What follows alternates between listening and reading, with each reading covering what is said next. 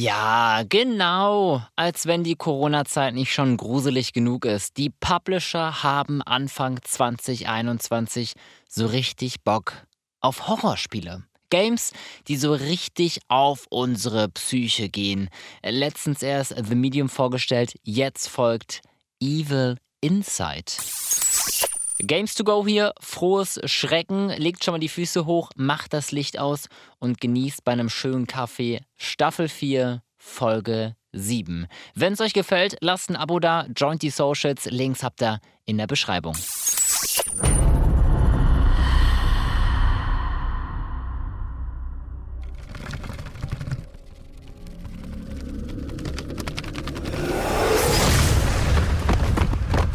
Da bist du als Entwickler bekannt für farbenfrohe, süße Abenteuer und Puzzlespiele und dann kommst du plötzlich mit so einem schaurigen Psycho-Horror-Titel um die Ecke. Warum? Weil keiner Bock auf deine süßen Adventure- und Puzzle-Games hat. Oder sagt euch Yandu Soft Games irgendwas? Also ganz ehrlich, mir nicht. Und ich mache das jetzt schon eine Weile. Das sind Entwickler, die sich eben plötzlich entschieden haben, jetzt doch auf die dunkle Seite der Macht zu wechseln. Äh, nicht, nicht so dunkel, nicht so gruselig, aber da kommen wir gleich noch hin. Also, äh, willkommen so in der halbdunklen, sagen wir braunen Seite der Spiele macht. Evil Inside. Das Spiel erscheint für die Konsole und den PC und Nintendo Switch und irgendwie aber auch nicht am 25. März. Also die sind sich da selbst nicht so sicher. Ich kann ja mal sagen, auf der Homepage steht Xbox, PlayStation und Nintendo Switch. Auf Steam wird es aber bereits ebenfalls angepriesen. Auf offiziellen Gaming-Seiten steht allerdings nur was von PlayStation. Also lasst euch einfach überraschen, was da am 25. März passiert. Oh, äh, Entschuldigung, habt ihr euch erschrocken? Ja, äh, genau darum geht's nämlich in dem Spiel. Es geht um Mark, ein Teenager, dessen Mutter tot und dessen Vater dafür im Knast sitzt. Wir leben ab jetzt alleine zu Hause und müssen auf unseren kleinen Bruder Jackie aufpassen, ein Baby. Dabei sind wir natürlich mehr als verzweifelt, denn unser Vater, der war eigentlich immer gutherzig. Er würde niemals unsere Mutter töten. Also benutzen wir etwas, um mit der Geisterwelt in Kontakt zu treten. Wir versuchen, unsere tote Mutter zu erreichen, denn nur sie weiß, was wirklich passiert ist. Klingt irgendwie so, als gäbe es die Story schon irgendwie, ne? Von so anderen 5000 Spielen. Aber wir geben den Ganzen eine Chance. Weiter im Geschehen. Als wir dieses Ding da nutzen, um unsere Mama zu erreichen, äh, passiert etwas. Das spirituelle Wesen, was wir beschworen haben, verschwindet plötzlich. Und ab hier wird es spannend. Also sie versuchen es ab hier spannend zu machen. Lasst uns das vielleicht so festhalten. Evil Inside, also das Böse in dir, lässt uns ja schon vermuten, was passieren könnte. Also wohin dieses Wesen verschwunden ist. Nämlich sehr wahrscheinlich in uns, also in Mark, also in seinen Körper, also in unseren Körper, weil wir spielen ja Mark. So laufen wir durch diese große, wirklich kalte Wohnung mit seinen langen, engen Korridoren und altmodischen Lampen an den Wänden. Beim Durchqueren gehen dann plötzlich irgendwelche Türen auf, Telefone klingeln und Gegenstände, wie zum Beispiel Kinderspielzeug, rollt an uns vorbei. Oh, gruselig. Also typische Horrormuster. Wir als Mark müssen uns unseren allergrößten Ängsten stellen, während wir einfach nur herausfinden wollen, warum Mama tot und der Papa dafür im Knast sitzt. Kann unser Vater wirklich unsere Mama getötet haben? Wurde er kontrolliert?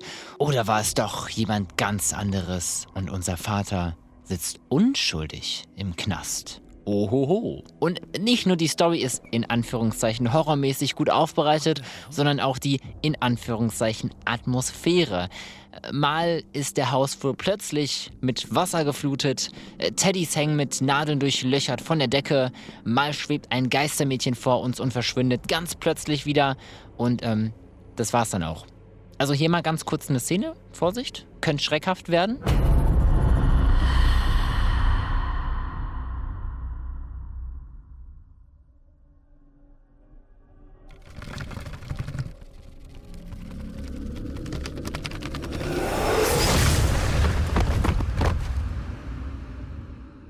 So, und jetzt passiert nichts. Also, wir haben jetzt hier kurz was Gruseliges gesehen und dann ist alles wieder normal. Mark reagiert überhaupt nicht darauf. Sagt nichts dazu. Als, als wäre es normal, als, als, weiß ich nicht, keine Ahnung. Vielleicht hat der Typ kein Gehirn, ist braindead, vielleicht hat er keine Emotionen. Ich verstehe es nicht. Wir interagieren null mit dieser Horrorwelt. Es passieren schreckliche Dinge und wir stehen dann einfach da und gucken. Ja. Hm. Da liegt jetzt eine tote Frau auf dem Boden. Interessant. Sieht doch alles gruselig aus, aber.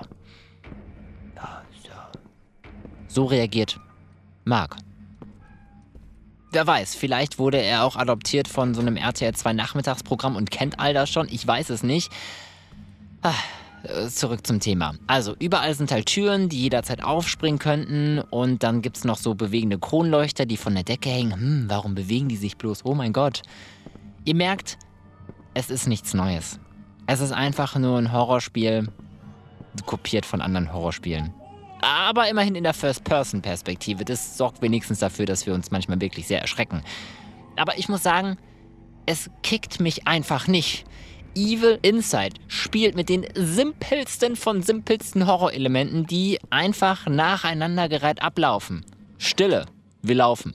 Wir laufen. Wir laufen. Da passiert nichts, also laufen wir wieder zurück. Oh, random, eine Tür geht auf. Wir gehen in diese Tür rein. Wir laufen. Wir laufen. Wir werden erschrocken. Fertig. Und zack, wieder von vorne. Und das auch noch bei einer teilweise echt schlechten Grafik. Nein, nein, streich das teilweise. Und das auch noch bei einer wirklich echt schlechten Grafik. Denn die Charaktere in Evil Inside sehen eher aus, als wären sie aus 2010, vielleicht auch 1999. Wirklich so leicht verpixelt, keine Konturen. Yandu Soft ist halt ein kleines Studio, ja. Aber man muss ja auch ganz klar sagen, äh, vom Look her auch leider noch dazu längst überholt. Also da kriegen andere kleine Studios schon wesentlich mehr auf die Kette. Da sticht selbst jetzt so ein Resident Evil aus 1999 mehr heraus. Also, liebe Yandu Soft MitarbeiterInnen, war vielleicht eine gut gemeinte Idee, von den farbenfrohen Adventure Games rüberzugehen auf ein Horrorspiel. Ich vermute aber sehr stark, dass der Erfolg dennoch ausbleiben wird. Ich würde es mir tatsächlich nicht kaufen. Es wäre eventuell noch ein Spiel für so Nostalgieliebhaber, die gerne auf diese leicht altmodischen Horrorspiele stehen und sich gerne so ein bisschen gruseln lassen. Aber that's it. Mehr bietet Evil Inside einfach nicht. Und das als einer der Highlights für den März. So zumindest die meisten Gaming-Redaktionen. Checkt gerne den Trailer aus. Den findet ihr auf der Instagram-Seite von games.2.go. Teilt eure Meinung, ob auf Insta, ob auf Discord. Links checkt ihr in der Beschreibung. Würdet ihr euch so ein Spiel heutzutage noch kaufen? Und wenn ihr sagt, oh ja, Horror wäre eigentlich ganz geil, aber es sollte schon so ein bisschen was Neues und ein bisschen was Fetziges mitbringen, dann habe ich wenigstens einen Tipp, damit ihr jetzt hier nicht traurig aus dieser Folge rausgeht. Checkt die Games to Go Folge über The Medium. Es müsste, glaube ich, vor drei Folgen ungefähr rausgekommen sein. Kann ich wirklich nur empfehlen. Da habt ihr ein Horrorspiel, das wirklich erste Sahne ist und äh, relativ noch frisch draußen ist. In diesem Sinne, frohes Erschrecken und bis zum nächsten Montag genau hier bei Games to Go.